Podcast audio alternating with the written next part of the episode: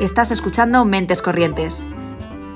Escúchanos en directo los lunes a las seis y media en Ágora Sol Radio, En diferido los miércoles en Radio Almaina de Granada. y martes y viernes en Radio Contrabanda de Barcelona.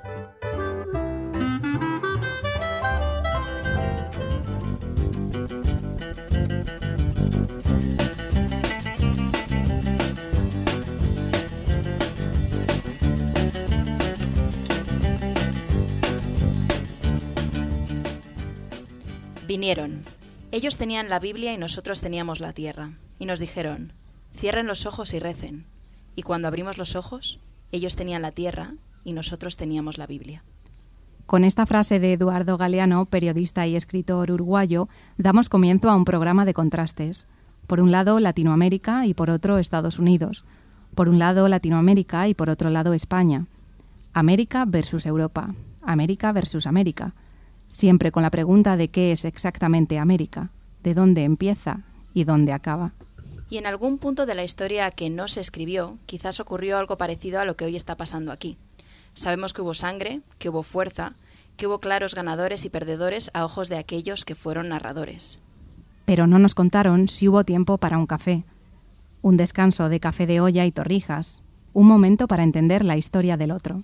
En algún punto de esa historia que no se escribió, igual no todos nuestros ancestros se miraron a los ojos de brazos cruzados. Pero por si acaso hoy Ecuador, Colombia, Venezuela, República Dominicana, México y España dejan a un lado la tierra y la Biblia de la que hablaba Galeano, con la única intención de escuchar a otros narradores y preguntar, ¿cómo has estado?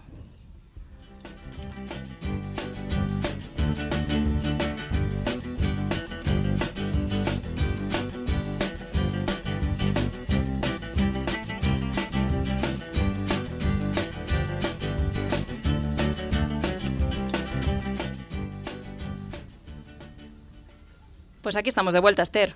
Aquí estamos de vuelta con esta temporada que ya habíamos anunciado y, y que estábamos con tantas ganas de, comenzar.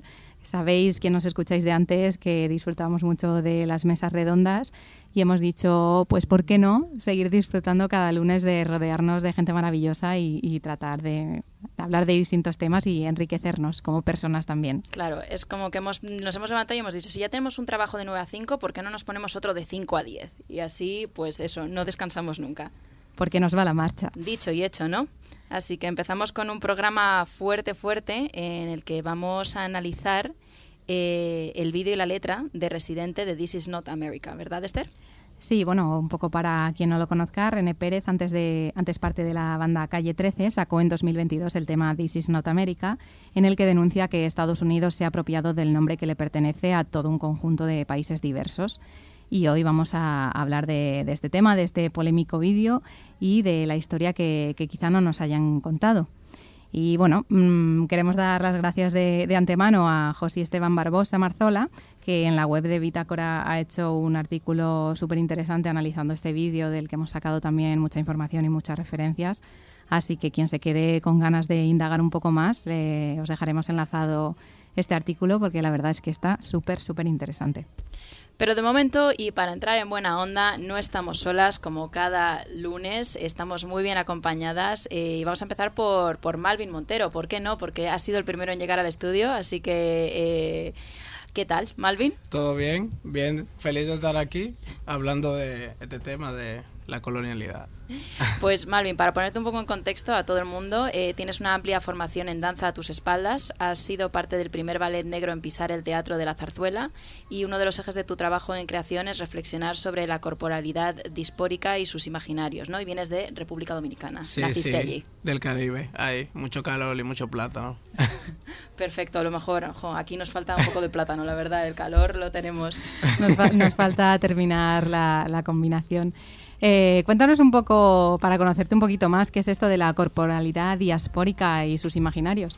Bueno, sobre la de los ejes que yo baso mi investigación y es acerca de la construcción del Caribe, eh, porque dentro de las violencias eh, coloniales que tuvo en consecuencia los procesos de colonización fue la, la destructuración de estos territorios. Y yo trabajo mucho en la construcción de el volver a unir esta parte, Puerto Rico, el Caribe, Cuba, acerca de la historia también, de reconstruir saberes ancestrales como son el no binarismo heterosexual que en los pueblos originarios ya existía antes de la llegada de Colón. No había mujeres ni hombres, ellos fueron que nombraron, esto es una mujer, esto es un hombre. Y cuando yo digo en su más amplio en su más amplio estado es desde cómo percibimos nuestro cuerpo y cómo nuestro cuerpo es percibido por el mundo. Muy interesante el análisis. Seguro que según vayamos indagando en el tema de hoy vas a, vas a tener mucho que aportar. Y bueno, nos acompañan también Mowgli, que es una banda colombiana que, que, se inició en Colombia en el 2016, que está enfocada en mezclar sonidos de la naturaleza con las tendencias alternativas actuales, creando lo que denominan Jungle Beat. Esta banda está conformada por Samuel Lizarralde y Juan Pablo Delgado. Buenas tardes, chicos. Hola, ¿cómo están? Muchas gracias por tenernos acá a vosotros por estar hoy aquí. Además, tenemos entendido que aterrizasteis hace bien poco, ¿no? Sí, estamos, estamos recién llegaditos a tierras españolas.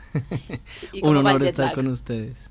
Bien, bien, creo que los primeros días nos dio súper fuerte. Eh, yo nunca había vivido el jet lag, es algo, es algo nuevo. Había viajado varias veces, había venido ya un par de veces, pero creo que la edad empieza ya a jugar con uno. No es moco de pavo, ¿eh? Yo hace poco estuve en México y lo mismo. A mí antes no me afectaba tanto como ahora. Así que es un tema, es un tema que da para otra mesa redonda, la edad, ¿no? Complejo, igual necesitamos como tres de esos. Pues sí, pues sí. Pero bueno, y vamos a dejar la, edad aparte y vamos a centrarnos en, en, estos temas. Y bueno, para ir entrando un poco en situación, os vamos a dejar eh, con un con una poesía que nos comparte María Mercedes Cobo.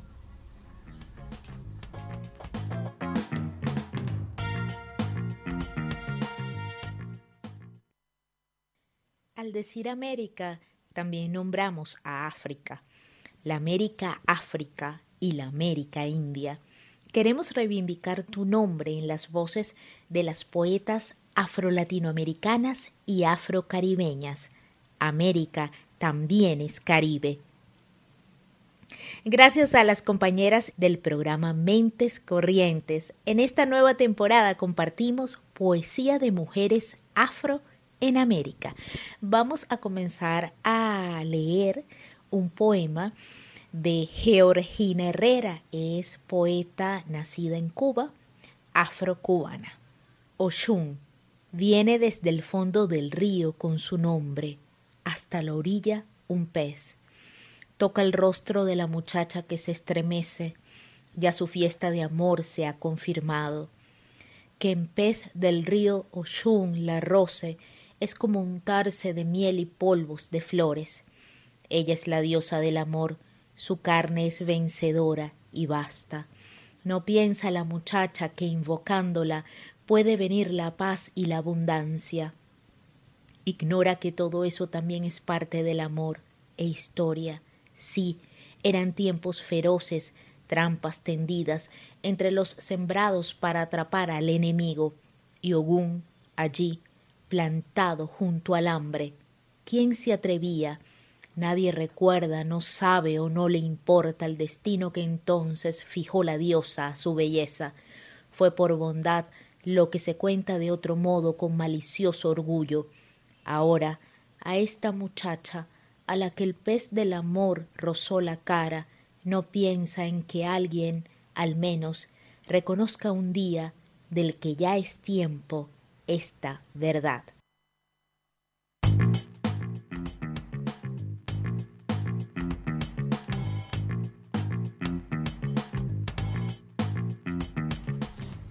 Bueno, y esta ha sido María Mercedes Cobo, arroba afromechita en Instagram, que ha querido eh, participar en esta mesa redonda desde Caracas, Venezuela. Así que un abrazo para ella y nos hace mucha ilusión poder tener su voz aquí en el programa de hoy.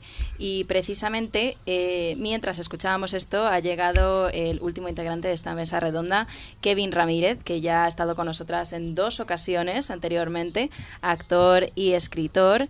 Kevin, cuéntanos qué tal, cómo estás, eh, cómo va el calor. Buenas tardes, Ana. Eh, buenas tardes, eh, chicas, chicos, chiques. Perdonad que estoy un poco acalorado, un poco agitado, con ganas de volver a vernos también, que hacía mucho que no... hacía tanto, ¿no? Demasiado, demasiado. Tal vez.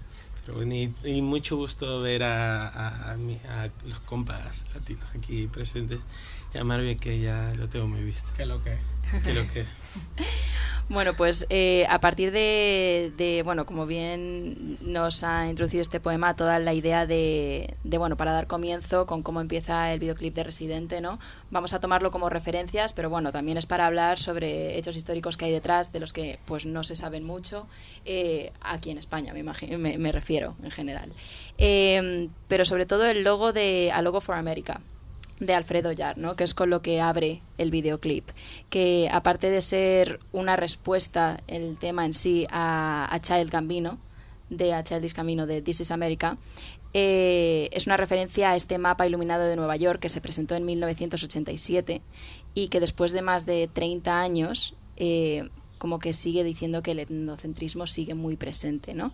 ¿Cómo, ¿Cómo afecta esto a nuestra percepción del continente en sí? ¿Cómo lo veis vosotros desde vuestros ojos? Sobre todo teniendo en cuenta que ahora mismo estáis en España. Creo que la primera vez que eh, sentí un discurso frente al nombre de América versus eh, Estados Unidos de América y el continente entero, creo que es una exposición del padre de Nicolás Yar, que si me recuerdas el nombre, Alfredo Yar, si no estoy mal, eh, quien llenó Times Square con la frase This is not America y refiriéndose precisamente a que se está negando la existencia de miles de pueblos, culturas, eh, geografías que van mucho más allá que el continente norteamericano y que la tierra estadounidense.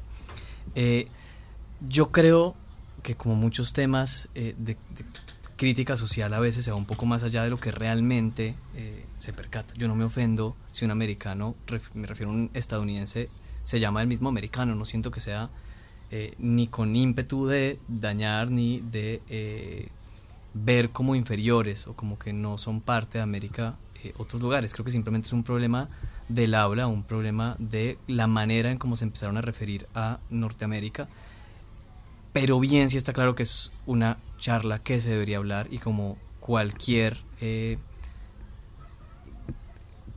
cualquier comportamiento o forma de hablar que con el tiempo se ha normalizado, que debería replantearse, creo que es más que válido eh, tocar estos temas y entender opiniones y replantearnos la manera en cómo nos dirigimos a ciertas personas, individuos, países, continentes, etcétera. Creo que la revisión social es algo que no se generaba en el pasado y es más que necesario hacerla para forjar un mejor futuro. Eh, hay una cosa que, que, a mí me parece muy interesante, que mm, tú aportas la perspectiva desde, desde vale, eh, la población gringa respecto a como en la población americana, pero también es interesante como aquí en España, hoy en día, todavía siguen habiendo una cierta reminiscencia de celebración por la colonización. Digo, por ejemplo, eh, la Expo de Sevilla el 92, de la, de, que fue justamente un poco paralela a, a, los Juegos Olímpicos de Barcelona, que también conmemoran los 500 años de colonización, o sea, no está tan lejos, o sea, digamos que fue hace 30 años. Pero a pesar de ello, se tiene mucha esta idea de vamos a conmemorar los 500 años de que cómo, cómo una persona, cómo se lee eso, cómo también justo en 1992 está el asesinato de Lucrecia Pérez, que es una mujer dominicana eh, que trabajaba en Aravaca, que trabajaba en un lugar que no le correspondía, que estaba en un lugar que no le correspondía, y cómo hay una agresión sobre ella. O sea, hay una, justamente coincide justo con el, con el 92, con la celebración, con, con todo. Sin embargo, no lo podemos leer de manera paralela. Si somos críticos realmente si no tenemos una mirada que tan... Eh, eh, si no lo dejamos pasar. Es, es interesante también ver eso, o sea, cómo tenemos, necesitamos espacios y en cierto sentido os lo agradecemos también de poder dar una voz crítica y una voz y otra perspectiva que son distintas, que pueden ser muy variadas, pero son y están siendo. Me parece muy interesante lo que ha comentado Sam sobre el lenguaje, porque al final esto lo hemos hablado también en otras ocasiones, como el lenguaje termina determinando la forma que tenemos de, pensar, ¿no? Entonces, muchas veces no se trata tanto de la intención que haya detrás, que puede ser algo que se ha normalizado y no va con ánimo de, opacar otras realidades, pero sí que está teniendo un resultado a cómo construimos nuestra percepción del otro o nuestra percepción de América o nuestra percepción del término que en un momento dado se esté, se esté normalizando con un significado muy concreto que no es el que cubre a lo mejor toda esa realidad. También una de las cosas interesantes que has dicho tú, Kevin, es que, por ejemplo, Kevin y Malvin, vosotros ahora mismo residís en, en Madrid. ¿verdad?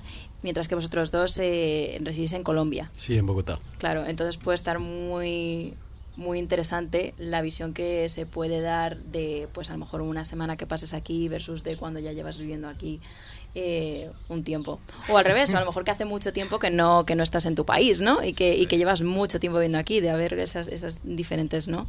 Concepciones de todo.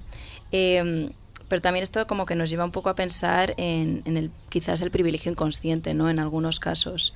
Eh, claro, ¿cómo se vive eso en el día a día? Si es que se vive eso en el día a día para vosotros. Totalmente. De hecho, con Sam eso es algo que hemos estado hablando constantemente desde que llegamos aquí.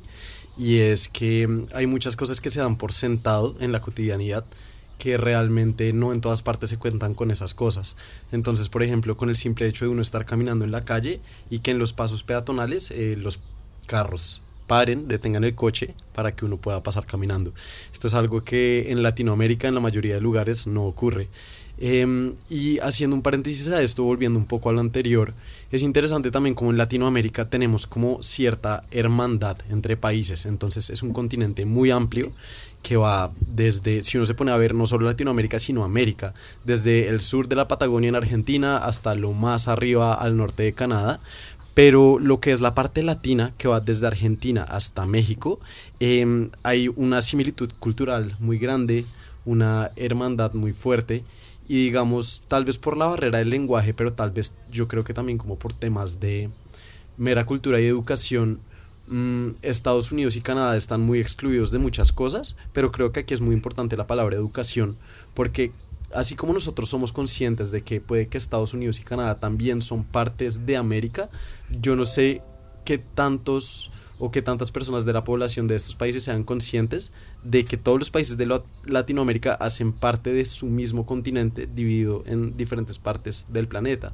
Entonces es importante como hacer esta reflexión y pensar hasta qué punto nosotros a ellos también les hemos dicho, hey, pues somos partes todos de América y por eso me parece muy importante esto que hace Residente en esta canción.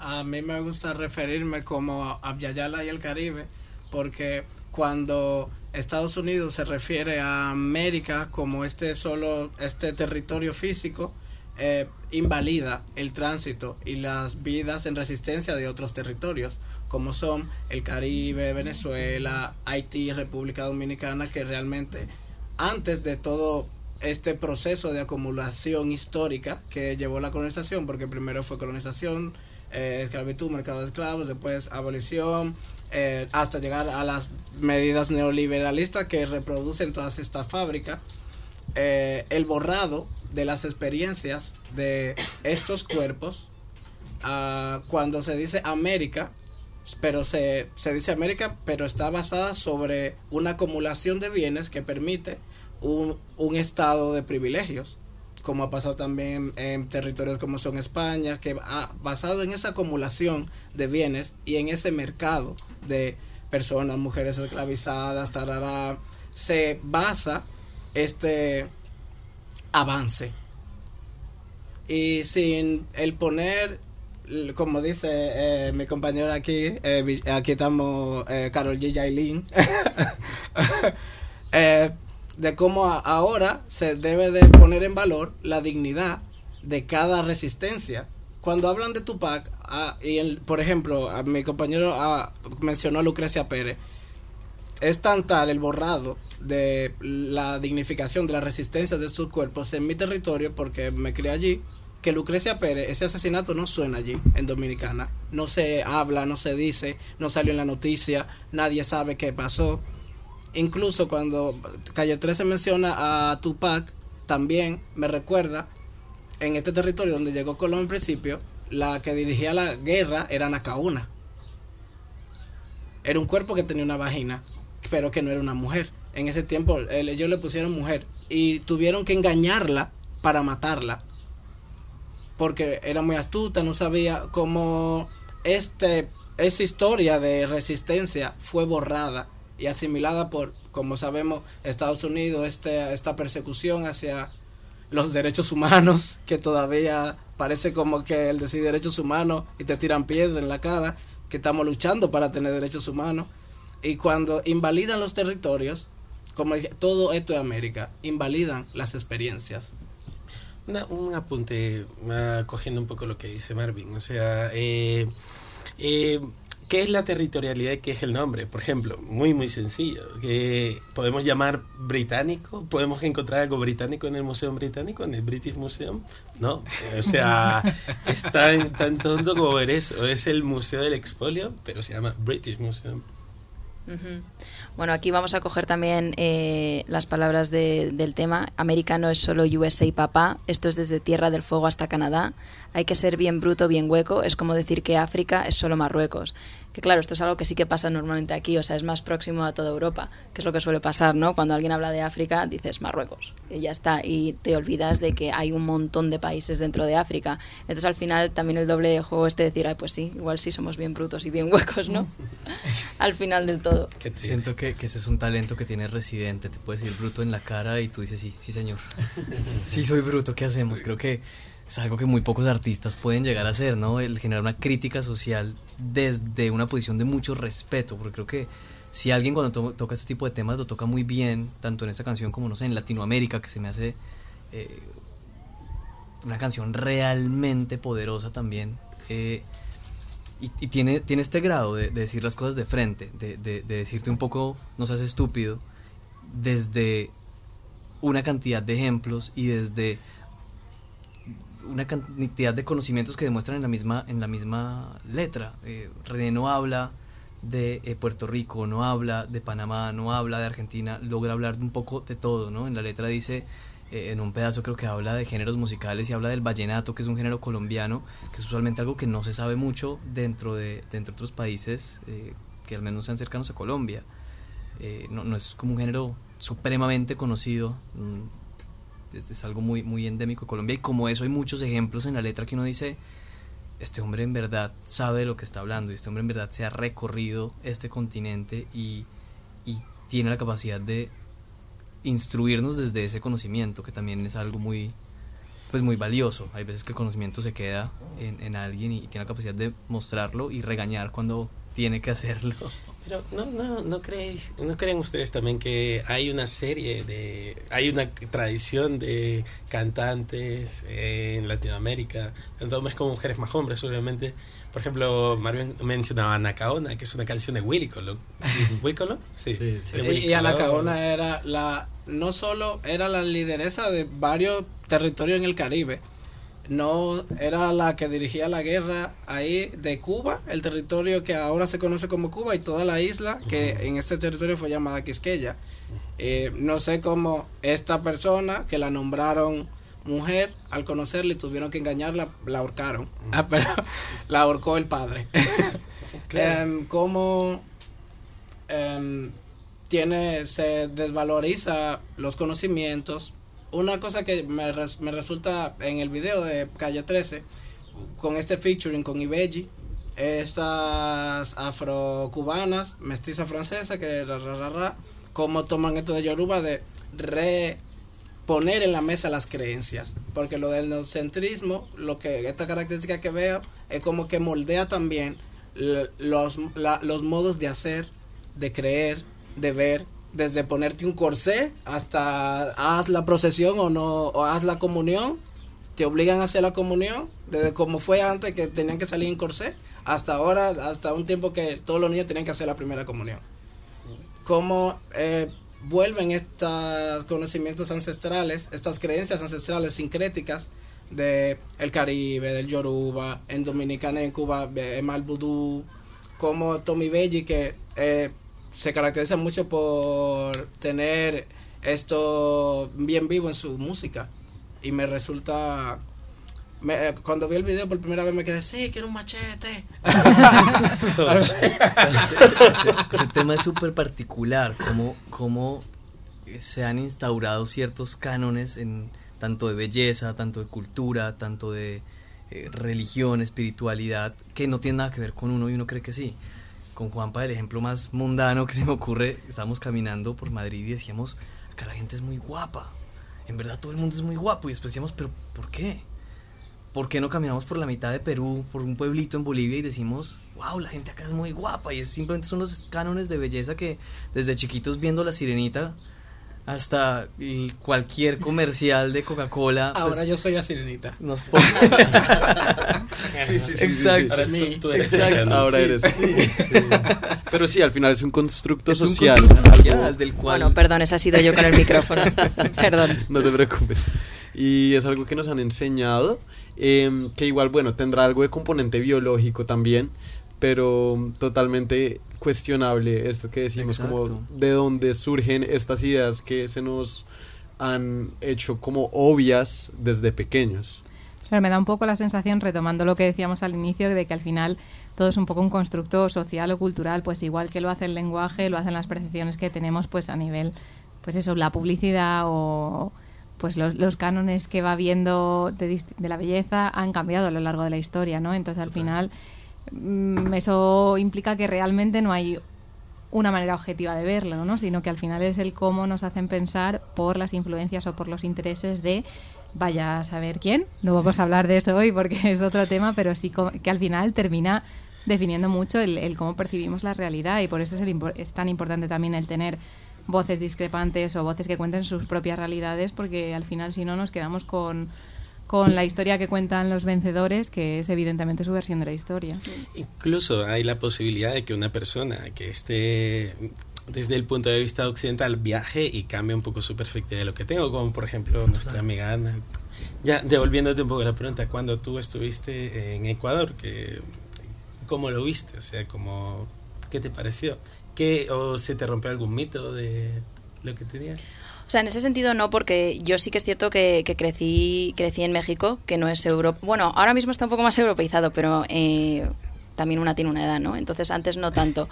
Pero lo que sí que, viví fue eh, la discriminación positiva, muchísimo. Eh, cosa de ir a un bus y, y ver que a mí me daban un asiento privilegiado nada más entrar, por el hecho de ser turista, ser blanca, ser mujer y ser joven mientras que luego el resto de personas que subían, a lo mejor es un trayecto, a lo mejor estamos hablando tres horas, no un autobús normal de ciudad de una parada a una parada, y ver que la gente eh, estaba de pie en el pasillo, y ver que yo, aunque no había entrado la primera, automáticamente me habían hecho hueco eh, los conductores, por ejemplo. Entonces ese tipo de, de situación sí que la viví muy a menudo. Aparte, coches también pitando muy fuerte por la calle. Mm. Eh, son diferentes diferentes formas de comunicarse que igual cuando llegas al principio no estás tan acostumbrada a ello, ¿no? Y dices, ¿por qué me pitan tanto? Me siento un poco como violenta y luego ya entiendes que pues como que me explicaste tú, ¿no? Hay taxis que no son taxis y te pitan porque quieren que sepas que son taxis. Sin embargo, para mí eso referenciaba a otra cosa, era más como acoso.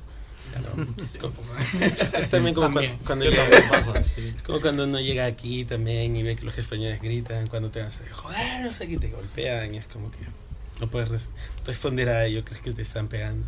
Luego ya te acostumbras. Yo, como una de las cosas, como lo, que tú acabas de decir, me llega algo de la mente, porque yo con Ecuador también he tenido. primero, yo no sabía que en Ecuador había, había tanta gente negra. Como color. No, solo vi un documental, pero. pero, me, sorprendió que, que había, había, que había una, un lugar que. Esmeralda. Y así se llama mi mamá también que había mm, tanta gente negra y como yo estaba hablando como eso de la reconstrucción del Caribe, porque lo que hizo este norfrentismo fue tejer una matriz de yo llego aquí, tú eres mío y este territorio es mío, y lo que tú crees también es mío. Y al dividir, porque por eso como decía tu compañera que la historia cuentan los ganadores, pero esa historia estuvo llena de resistencias. Que esa historia no, no fue que ellos llegaron ahí y arrasaron, no eso fue ahí hasta engañar, como engañaron a Cabona, como llegó este otro que me llega a Tuey, que llegó otro cacique que llegó al territorio que se llamaba Cuba con el oro y le dijo, por esto es lo que ellos están matando, hay que tirarlos al mar. Eh, y, el, y el estar las personas de allá y del Caribe como divididas, primero a nivel político, de visa, de pasaporte, de tránsito, y también a nivel cultural. Ahora como dice el compañero que vamos ahí por la gloria del internet, vamos intentando tomar más conciencia de eso. pero yo recuerdo ese choque yo, ¿qué? ¿Que en Ecuador hay gente negra? Me quedé, ¿qué? Como, wow, no puede ser. De hecho, es que en Colombia y en Ecuador eh, hay de las mayores migraciones de personas de África en toda Latinoamérica y eso también tiene que ver con todo el tráfico de esclavos que hubo en la época de la colonización. En Colombia hay regiones donde inclusive solo hay gente negra y eso, eh, claro, como el Chocó que queda en el Pacífico es la misma costa que pasa por Ecuador. Y algo muy lindo de esto es el impacto cultural que esto tiene, digamos, en la música, en la danza. Hay géneros muy lindos como el currulado, que es música de tambores y tradiciones muy lindas como los arrullos, que son celebraciones religiosas, pero donde la Virgen es negra y donde le rezan a santos negros. Entonces también esto abre la puerta a un tema que es súper amplio, que es como el tema del mestizaje en Latinoamérica, que es muy grande, que es que venimos de muchos lados y a la vez de allá. Y por ejemplo, Colombia en eso es un país supremamente variado, porque si uno va, digamos, a Bolivia o a algunas partes de Perú, eh, se sienten mucho más las raíces, incluso en lo físico, se ven mucho más andinos, digamos. En cambio, en Colombia, al igual que en varios otros países de Latinoamérica, se ve gente blanca, gente negra, digamos que no es tan internacional como en territorios como en Europa y Estados Unidos, que uno puede ver gente de Asia, de África y de todas partes per se, pero sí se nota como el mestizaje que hay y pues eso muestra como todas las diferentes raíces y tan amplias que tenemos. Es, todo un tema del mestizaje y cómo eh, los constructos social tan, sociales también a partir del mestizaje y el por qué en algunos lados hay cierto tipo de mestizaje y no. En el caso de Ecuador, por ejemplo, hay, hay un pueblo en Ecuador que es el Chota, donde es, de, las pocas veces que yo he visto rasgos en, en personas tanto indígenas como negros, como se, se, siente y se nota. Cimarronas. Eh, eh, exacto, es, es, como... Total, es ver, es ver, un indígena negro. En Colombia eso, por ejemplo, no pasa tanto. Siento que socialmente los indígenas y los negros tuvieron dos historias muy diferentes y de muchos problemas y roces entre ellos y siempre fueron muy separados, como que nunca... la misma dinámica eh, colonialista no permitía como, como el la congregación de eh, negros y, e indígenas. Entonces es muy bonito ver, por ejemplo, en Ecuador esas cosas que uno no ve en Colombia y a lo largo de Latinoamérica esa riqueza tanto cultural como, no sé si la palabra sea genética, se ven, se ven, eh, se, ven personas y, y, etnias muy lindas, muy únicas y muy lindas.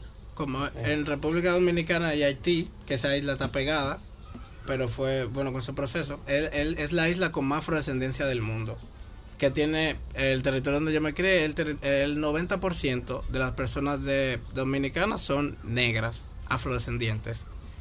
Y el colorismo, que es una verdad, eh, allí es muy, como tú dices, del, porque habían leyes que por tu color de piel, tararán, eh, tú adquieres eh, recursos, pases, y la gente dice como esta de mejorar la raza, que era de blanquear. De, pero a nivel económico, si tú no blanqueabas, o si tú no adquirías un vientre blanco, si tú no tuvieras un papá blanco para que tu piel fuera más blanco, ese, e, este trato de castas, no adquiría ciertas cosas. Una persona muy oscura debería hacer esto, una persona media también mulata era esclavizada, como el, el colorismo, el tener piel más claras, te da, eh, como tú decías, esa discriminación positiva, ese passing. Hay, hay cosas muy tristes todavía en nuestros países. Siento que es una lucha que no se ha terminado de dar y que no se ha terminado de entender. En Colombia eh, hay algo que me pone muy triste y es eh, en el lenguaje diario, ahora que hablamos del lenguaje diario y de, de, este tipo de cosas, y es el usar la palabra indio para referirse a alguien con poca educación, a alguien grosero, a alguien, no sé, alguien se, se, se pasa una fila o, se roba algo dice mucho indio. Y es de las cosas más tristes que creo que tiene nuestro, no diría idioma colombiano, pero sí nuestro, habla, nuestro día a día colombiano. Han acogido muchas palabras del lenguaje indígena, digamos, de unos indígenas que se llaman los muiscas, que son ah. cercanos a la región de Bogotá, y muchas palabras que para ellos tienen significados positivos, en el lenguaje popular eh, tienen una connotación negativa, como por ejemplo guache, que en, en lengua muisca creo que quiere decir como guerrero, mientras que en el lenguaje popular quiere decir como alguien que trata mal a otra persona. Guaricha es una mujer como... Es como, poco, No, una guaricha es, eh, era como una especie de casica para el lenguaje música y guaricha en el día a día es como una mujer, ¿cómo se dice? Como guisa, como, eh, de, poco gusto, de mal gusto, algo así. Y es, pues es tristísimo como, como seguimos utilizando ofensivamente palabras indígenas o refiriéndonos a comportamientos inadecuados con palabras como indio, que es, es hasta que salga en el álbum de Rosalía o algo así. claro. ahí, viene el arte. Hasta que salga. Ahí viene el arte. Siento que, siento que sí, el arte. Coldplay con ella. y diga guaricha, ama guaricha. Todos digamos guaricha ahora, ahora, que mencionáis el tema musical y por continuar un poco con el análisis de, del vídeo, eh, una parte que también habéis mencionado antes, que es sobre Tupac. Eh, bueno, seguramente mucha de la gente conozca al rapero y no sepa tampoco la historia que hay detrás de eso. Eh, Tupac era hijo de, Afeni, que fue una importante líder pacifista que militó en el partido y movimiento cultural y social Panteras Negras, que buscaba el reconocimiento de los derechos de las poblaciones afroestadounidenses acusadas indiscriminadamente como causantes de la oleada del crimen y narcotráfico en Estados Unidos. Y, bueno, eh, esto creo que se explica muy claramente con una mm, parte de la propia canción cuando dice con sangre caliente como Timbuktu, estamos dentro del menú, Tupac se llama Tupac por Tupac Amaru del Perú. Y nadie sabe, o mucha gente no sabe quién es Tupac Amaru. A mí orgullosamente me pasó al contrario. Mis papás, no sé por qué alguna vez de chiquito me contaron la historia de Tupac Amaru y después, cuando ya estaba en la adolescencia, alguien me mostró el rapero y yo no entendía, pero ¿por qué hace rap en inglés y Tupac es del Perú? Y como que me pasé un poco al revés, entonces Puede pasar, pero sí, normalmente la gente sabe primero quién es Tupac rapero que, que Tupac. Eh, Normalmente, además, eh, nosotras, yo pues eso, yo de, de, pequeña sí que oí hablar de Tupac, pero para mí era un rapero, un rapero al que mataron.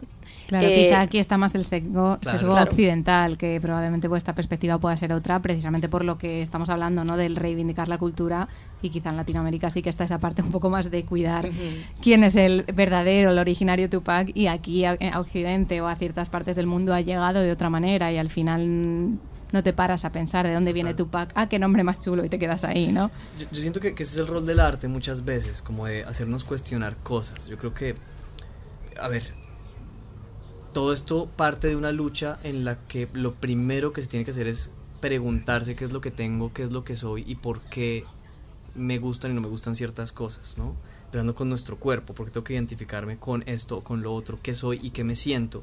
Y para cuestionarse eso, eh, socialmente pues no es tan fácil, suena muy sencillo, suena un poco obvio, pero yo creo que cuando uno tiene, eso es como tener una casa en la cual todo el día están peleando y en la cual todo el día hay problemas y está tu mamá gritando y tu papá es borracho y tienes, mejor dicho, una casa, un desastre, pues de ahí a que te sientes a decir, venga, pero ¿quién habrá pintado esta pared? ¿Pero cuál será la historia de esta casa?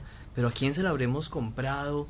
¿Ves? ¿Será que el señor que se los compramos, qué habrá sido esta casa antes? ¿no? es un poco como el sentirse orgulloso de uno de dónde viene y creo que nuestros países precisamente por tantos conflictos. Creo que el caso de Colombia es muy particular en esto, tanta guerra, tanto dolor entre hermanos, pocas veces nos hemos puesto a preguntarnos qué somos colombianos, qué, somos, qué es lo que significa ser colombiano, eh, darle valor al ser colombiano, entender nuestra historia, el de dónde venimos, el decir, esta casa que tenemos no es tan fea como nos habían dicho que era, en verdad es, es, es una casa muy chévere y, y, hay que encontrarle un valor a eso y siento que es como yo veo el futuro de Latinoamérica, creo que hay un potencial enorme y una belleza enorme en Latinoamérica que cuando empiecen a terminar de solucionarse muchísimos problemas sociales e históricos y de mucho conflicto, que todavía son países muy nuevos, ¿no? Eh, que todavía tienen que terminar de, de, desenredarse, creo que va a haber una época dorada de la cultura latinoamericana. O sea, no, no, no es. También yo voy a poner el contrapunto, o sea, la otra parte, que es como que, ok, son países nuevos que tienen casi la misma edad que los Estados Unidos, volviendo al tema. Entonces, ¿por qué unos se han desarrollado como tal desde el punto de vista económico y por qué otros, que es una región muchísimo más grande, que es una región muchísimo más compleja, eh, no han podido tener el mismo desarrollo? O sea, simplemente por por la jerarquía, por la jerarquía de, de que es una tierra completamente arrasada eh, de las poblaciones originarias em, y sin embargo nosotros todavía hemos mantenido parte de nuestras, de nuestras poblaciones originarias ciertas costumbres, pero obviamente también estamos completamente intoxicados por el criollismo, que creo que todos lo identificamos muy bien, de que los poderes de, y todos los poderes, todas las familias y todos los poderes, tanto económicos como políticos, culturales, que, que están gobernando nuestros países son poderes criollos, o sea, son herederos de los que se apellidan García López del Olmo, no sé qué, ta, ta, ta. cada región tiene sus propios apellidos. Y eso nos influye mucho también. No nos hemos criado con esto porque esta gente sigue viva porque esta gente no ha muerto, porque esta gente ejerce un poder. Total. Y no digo que hay que matarlos y que hay que quitarles el poder. No lo estoy diciendo. Eso ya fuera de micros, ¿no? Pero más o menos es este, muerte a los santos. No hay, no hay, no hay una, no hay un poder social y cada vez que ha habido un poder social, ¿quién ha mandado a reprimir el poder social o a apagarlo? Henry Kissinger, eh, Estados Unidos de América, tantísimas eh, intervenciones que han habido desde la Operación Cóndor. Total. Y otras que no se saben, o sea... Que claro, volvemos al dicho de, claro, para que haya ricos tiene que haber pobres, ¿no? efectivamente. Repsol.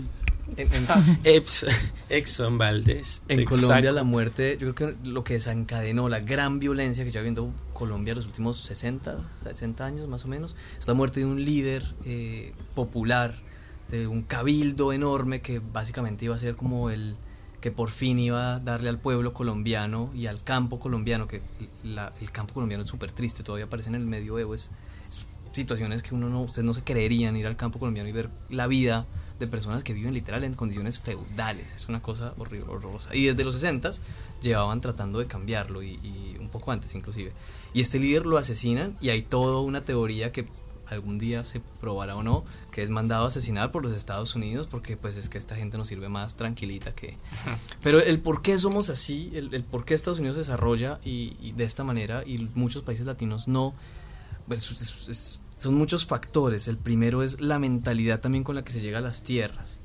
¿no? A Estados Unidos muchos llegan huyendo de represiones, llevan en, en Inglaterra están acabando con los protestantes, están acabando con eh, los irlandeses están acabando con hay una represión fuertísima religiosa y migran familias, no individuos, migran familias, hijos, papás a buscar, buscar un mejor futuro. Mm. Lastimosamente a Colombia, yo me sé el caso colombiano porque es del que, del que conozco, a Colombia no llegan buscando mejor futuro y familias y vamos a, crear una casa más bonita la que tenemos acá, llegan a vamos a robar hasta que más podamos, vamos a violar y a Colombia nos llegan eh, reos sacados de las cárceles para que vayan, saquen todo lo que puedan y se devuelvan. Y pues eso cambia todo. La mentalidad con la que se construye cuando vas a saquear y cuando vas a crear un mejor futuro, pues, pues es totalmente opuesto. Y creo que en parte eso tiene mucho que ver con, con el por qué el desarrollo tan, llamémoslo, tardío de nuestros países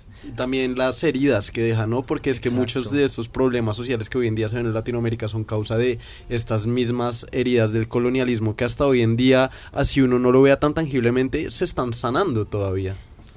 Hay una un, apunte también que yo siempre digo lo mismo. Este, hay una teórica barcelonesa eh, que se llama Aida Sarduy. Eh, no sé si tú, estuviste en la conferencia de Díaz que en el Matadero. Eh, hay una hay una idea muy interesante que es como que las personas racializadas, sobre todo las personas negras, tienden a tener más ataques al corazón porque genéticamente han estado perseguidos, porque genéticamente eh, han sufrido más, tanto física como psicológicamente. Y ahí a suerte invitaba a pensarlo desde el otro lado, o sea, ¿por qué si pensamos que las personas negras tienen todo esto? ¿Por qué no pensamos de las personas opresoras, blancas, colonialistas europeas o americanas que heredan la psicopatía, heredan la crueldad, heredan los asesinatos. O sea, ¿quiénes son la mayoría de, de, personas que generan tiroteos en Estados Unidos? Hombres blancos, en Noruega incluso. O sea, eh, ¿cómo repensamos también? No es del papel de víctima, sino es del papel de esta gente está loca y nos quiere matar. Aquí canaliza la violencia. Claro, o sea, ya aquí ustedes acaban de llegar, pero es que realmente cuando uno yo he hablado con mucha gente que vive aquí desde hace mucho tiempo y todo el mundo tiene miedo de que la arrojen al metro, de que le peguen un empujón, de que se caiga a las vías y de que lo maten. Y es real. O sea, no es un miedo de, ah, bueno, es un miedo real. Y es algo que si lo conversas un poquito es como que está ahí. O sea, a mí sigue habiendo mucha separación, ¿no? Porque, por ejemplo, es una realidad que yo no vivo. Entonces, como yo no la vivo, eh, no es visible para mí. Y sin embargo solamente es visible cuando yo hablo contigo. Sin embargo, si no está esa comunicación, va a ser imposible llegar a algún tipo de, ¿sabes? Como que lo que no, eh, de alguna manera lo que no se ve no existe. Aunque todos en nuestra propia individualidad, en nuestro propio caso, tengamos algo parecido a eso, que yo te puedo comentar a ti, pues mira, a mí me pasa esto en el día a día, que tú no lo sabes. Si yo no te lo cuento a ti, tú no lo vas a ver. Entonces tampoco me vas a poder ayudar a mí a superar eso. La cosa está en, claro, cómo eh, entrelazar a gente que en principio no venimos del mismo sitio, no tenemos el mismo día a día, ¿qué punto en común podemos tener? ¿Hay espacios de verdad para realizar eso? Ahora, Sol Radio Mentes Corrientes. Momento de autopublic, claro que Mira, sí. como dice Ana, eh, tú decías ahí algo que me hizo reflexionar acerca de eso. Hay un, hay un libro de Ninguntion que se llama Descolonizar la mente y hay una frase que dice que el, eh, la parte más fuerte era eh, la mente, la, la, la, autopercepción y cómo tú percibías a los demás. Y muchas veces en estos territorios de allá y el Caribe, si tú no moldeas tu cuerpo, también pasa aquí, como si tú no moldeas, si tú no eres este cuerpo, esta suavecita con el pelo largo, si tú no moldeas tu identidad, no pasan, no entras a ciertos, a ciertos espacios. Y como la gente quiere adquirir recursos y entra en estas temáticas de blanqueamiento, no sé qué, pero se tiene que dar cuenta que no somos el grupo de Friends de la serie, que, eso solo es en la televisión y que la, como este cristianismo que es muy yo tengo que predicarte a ti, predicarte al otro y debo de hacerte creer en Cristo porque Cristo te va a salvar. Y si no te estoy predicando me iré al infierno porque mi trabajo es predicarle al otro como estos cristianos fueron a hacer a los otros cristianos. Y la comisión de la familia entra ahí. También es cierto que de todas maneras eh, la pregunta eso de si hay espacios, yo creo que sí los hay, lo que pasa es que claramente hay que buscarlos o crearlos, de hecho. Y hay mucha gente hoy en día que los está creando. Pero por otro lado, eh, al final volvemos al tema de, del, del arte dentro del conflicto, ¿no? Si hoy estamos hoy aquí ha sido porque de repente pues dio la casualidad de que un artista internacional de Puerto Rico sacó un tema, eh, lo vimos yendo un día en el metro, vimos el vídeo y dijimos, espérate que está lleno de referencias que no pillo. Total. O sea, claro, todo a, a, de, realmente no, no viene a lo mejor de siquiera de leerte un libro o hacer algo que como que requiere más esfuerzo, sino que fue por pura suerte, por pura referencia de alguien que pues le ha costado lo suyo, también lleva muchos años dentro de la música, el que de repente a mí me recomienden un vídeo de, de él, ¿no? Y una de esas cosas que también hace mucho hincapié es también algo que habéis mencionado ya, que es el tema del baile, el tema, el tema de, de la riqueza cultural, que, que, tienen todos los países latinoamericanos y que en, la, en, en el tema se hace referencia a, a, muchos muy concretos, no los que se conocen, ¿no? Entonces hay una parte, por ejemplo, en la que le dice, hoy le doy duro a los tambores hasta que me acusen de maltrato, si no entiendes el dato, pues te lo tiro en cumbia, bossa nova, tango o vallenato. Esa es la frase. Claro, te está, te está metiendo ahí un montón ya de... de claro, para uh -huh. que tú si quieres, es como la herramienta, y luego tú si quieres ya uh -huh. lo, lo googleas, ¿no? Y hay una escena que es muy impactante, que es la de el asesinato de Víctor Jara, ¿no? que es cuando dice más de 100 años de tortura, la nueva trova cantando en plena dictadura, somos la sangre que sopla la presión atmosférica, Gambino mi hermano, esto sí es América. Eh, claro, el, la escena más representativa de Childish Gambino es el tiro que le da a una persona anónima. El contraste con este vídeo es que esta persona no es anónima. Es Víctor Jara, que fue un, un músico dentro de, de, de, la Nova Trova, ¿no? Era él el que cantaba en plena dictadura. Chileno. Chileno, claro. Nosotras, para mí, esta persona no, no me dice nada, no he sabido que. Pero para vosotros, ¿cómo. Claro, habéis crecido sabiendo su historia, cómo es el ver representado en. Sí. no, no, exactamente, o sea, me, yo no conocía a Víctor Jara, pero conocía a Mercedes Sosa y no puedes separar a uno de otro, o sea, y en cierto sentido un poco como decía antes, hay una serie de, de cantantes, de cantautores que sabes que tocan temas políticos y es que se mojan un montón. O sea, yo no sé hablar portugués y tengo muy poca relación con el mundo brasileiro, pero Ca Caetano Veloso, todo el mundo lo conoce. Tiene... Yo, Gilberto. Ajá. Sí, eh, sí. Por ejemplo, Joey Arroyo me gusta mucho. Tampoco es que es muy, muy político, pero tiene sus cosas también. Willy Colón a lo tonto. O sea, hay muchos. Eh, y no los hemos escuchado a conciencia, los han escuchado nuestros padres, nuestros abuelos, los hemos escuchado en fiesta durmiendo, o sea, es un tópico, pero también, y en cierto sentido, lo vemos desde ese punto de vista, porque no está mucho separar la música, el disfrute, el mensaje político, es algo que vas tomando, vas creciendo y te das cuenta de que tiene un valor terrorífico, o sea, y que te puede armar un montón y dices, wow, esto, esto sí es América, esto sí es un contenido de, de, de analizar, o sea, no me voy a... Está, contraponiéndose al poder y ya nuestros padres escuchan eso, bailamos el contrapoder, por decirlo de alguna manera. Sí, y es interesante ver cómo el contraste entre el hecho de que tú vives acá hace rato, ¿verdad? 23 años. Claro, digamos, yo eh, llevo toda la vida viviendo en Colombia y yo sí tenía muy presente quién es Víctor Jara, por ejemplo. También es que he tenido la fortuna de poder viajar por toda Latinoamérica y por eso puedo decir de primera mano que sí hay una hermandad muy fuerte entre los diferentes países. Desde Uruguay hasta Colombia me fui por bus, parando mucho en muchos lugares, y entender cómo estas referencias están todas reunidas en la canción es algo súper poderoso y nunca me había cuestionado que obviamente las personas de habla hispana que no viven en América, como por ejemplo aquí en España, pues tal vez no las van a cachar tanto. Pero cuando yo escuchaba esa canción, o por ejemplo Latinoamérica, son referencias que si bien pueden ser muy puntuales, para mí eran como muy en la cara y muy obvias. Y yo decía, wow, este tipo es un mago, reunir tanta parte de la cultura latinoamericana y ponerlo en una canción. Y es que lo que yo escuché es que es que él también en su proceso de composición del disco de Latinoamérica, que ahorita no recuerdo cómo se llama, pero es una genialidad ese disco de Calle 13. Eh, él, no, que entren los que quieran, creo. Que entren los que quieran él estuvo viajando por toda Latinoamérica y estuvo así como parando en cada lugar. Y digamos Latinoamérica es una canción que mm, las voces femeninas que se escuchan yo no sé si ustedes sabían esto pero son de las cantadoras porque no son cantautoras son cantadoras cuando se habla como de géneros folclóricos eh, más representativas de Colombia Perú y Brasil en el caso de Colombia es una señora que se llama Totola Momposina, que canta más que todo cumbia, bullerengue, eh, porro, géneros eh, del Caribe, porque ella es del Caribe.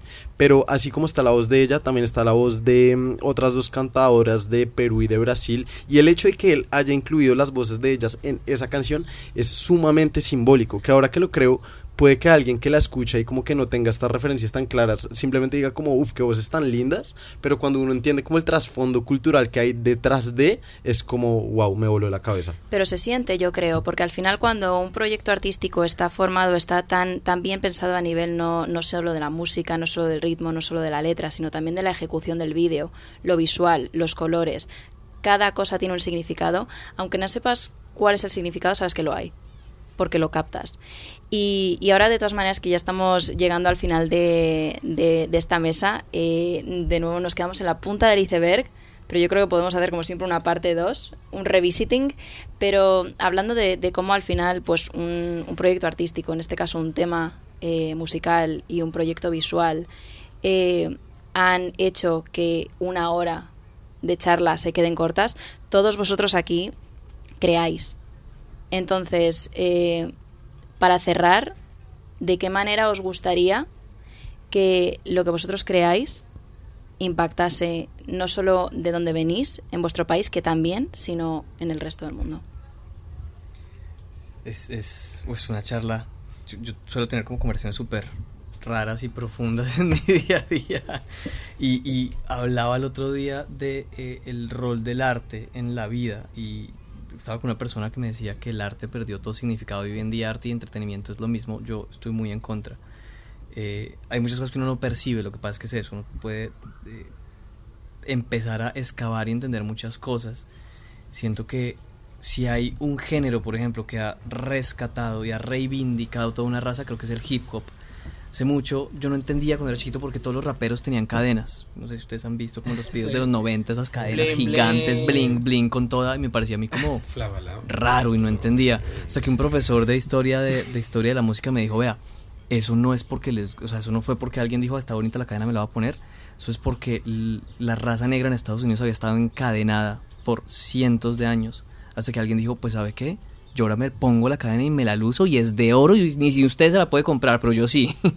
y es, es, es, una necesidad muy agresiva de demostrar pues yo valgo. Y, creo que es el rol del arte, el llevarte a decir, pues, pues yo valgo, pues mi cultura vale, pues mis montañas valen, pues mi gente vale, pues mi vallenato y mi porro y mi, eh, mi raza indígena vale. Y siento que es lo que logra el arte y poder mostrarle a la gente el valor, y más en nuestros países, mostrarle a la gente el valor que tienen los lugares y la cultura y el idioma y la vida en la que están sentados que a veces ni se dan cuenta.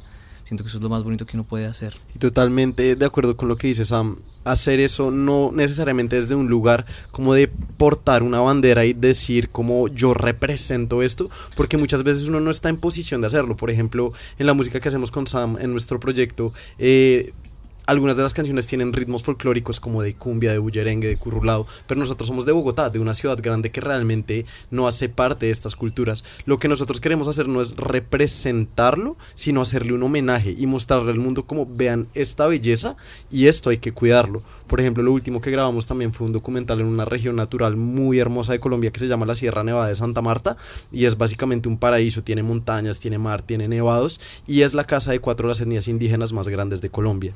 Em, lo que nosotros quisimos hacer fue como grabar todo este proceso de nosotros grabando sonidos de la naturaleza para concientizar a la gente de la importancia de cuidar este lugar, como de la belleza que hay ahí y decir esto hay que preservarlo. Y creo que eso es lo que a mí me gustaría, al menos como en nuestro arte, que la gente entendiera como esta belleza existe y vale la pena preservarla. Genial. Pues decidnos todos dónde podemos encontrarnos y qué es lo que estáis haciendo y dónde podemos seguiros y cuál es vuestro mensaje. Bueno, yo me pueden encontrar en Instagram, en YouTube también, como Malvin. También me dicen Malvin Puerca de Goma. Y lo que, como me muevo en la creación contemporánea, mi propósito es como el seguir dignificando el movimiento y dignificar esa voz eh, contra este constructo binario que constantemente quiere oprimir, oprimir. Y si desde mi creación yo puedo intentar dignificarme y y juntarnos todas es lo que me, me, llena. El 30 de abril estoy en la parcería abriendo una jam de arte experimental que está Careza como, bueno, solo son chicas que están ahí, que van a estar improvisando de arte experimental. Ahí en la parcería me pueden encontrar el 30 de abril a las 5 de la tarde. Mira, este es Santa Malta.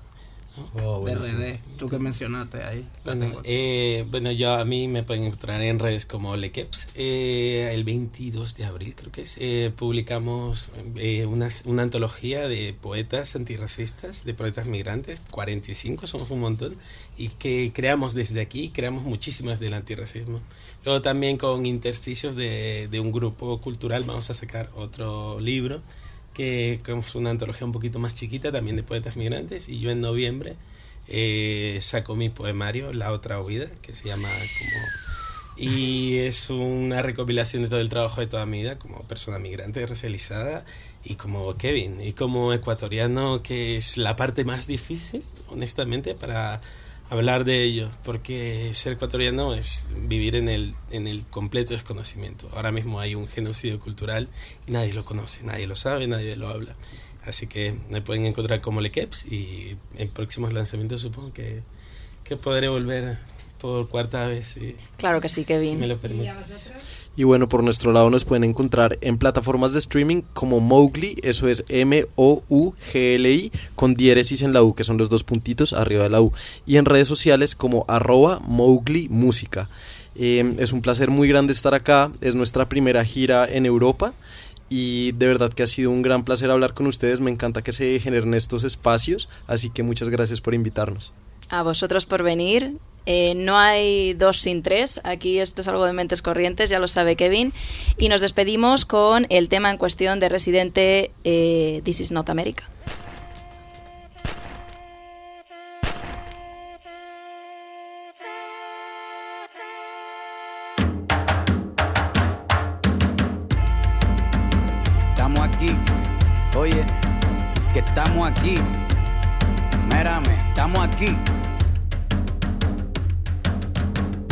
Hace rato. Cuando ustedes llegaron, ya estaban las huellas de nuestros zapatos. Se robaron hasta la comida de gato y todavía se están lamiendo el plato. Bien encabronado con estos ingratos. Hoy le doy duro a los tambores hasta que me acusen de maltrato. Si no entiendes el dato, pues te lo tiro en cumbia, bossa nova, tango o vallenato. A lo calaboy bambú, bien frontú, con sangre caliente como Timbuktu. Estamos dentro del menú. Se llama Tupac por Tupac Amaru del Perú. América no es solo USA, papá. Esto es desde Tierra del Fuego hasta Canadá. Hay que ser bien bruto, bien hueco. Es como decir que África es solo Marruecos. Estos canallas se les olvidó que el calendario que usan se lo inventaron los mayas con la Valdivia precolombina desde hace tiempo. Ah, este continente camina, pero ni con toda la marina pueden sacar de la vitrina la peste campesina. Esto va para el capataz de la empresa. El machete no es solo para cortar caña, también es para cortar cabeza. Aquí estamos, siempre estamos, no nos fuimos,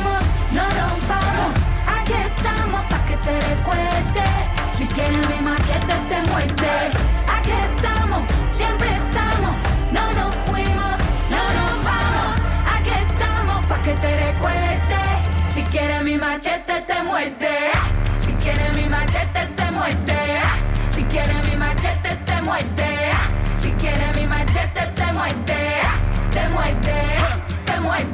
Los paramilitares, las guerrillas, los hijos del conflicto, las pandillas, las listas negras, los falsos positivos, los periodistas asesinados, los desaparecidos, los narcogobiernos, todos los que robaron, los que se manifiestan y los que se olvidaron, las persecuciones, los golpes de Estado, el país en quiebra, los exiliados, el peso devaluado, el tráfico de droga, los carteles, las invasiones, los emigrantes sin papeles, cinco presidentes en 11 días, disparo a quemar ropa por parte de la policía. Más de 100 años de tortura. La nova trova cantando en plena dictadura. Somos la sangre que sopla la presión atmosférica.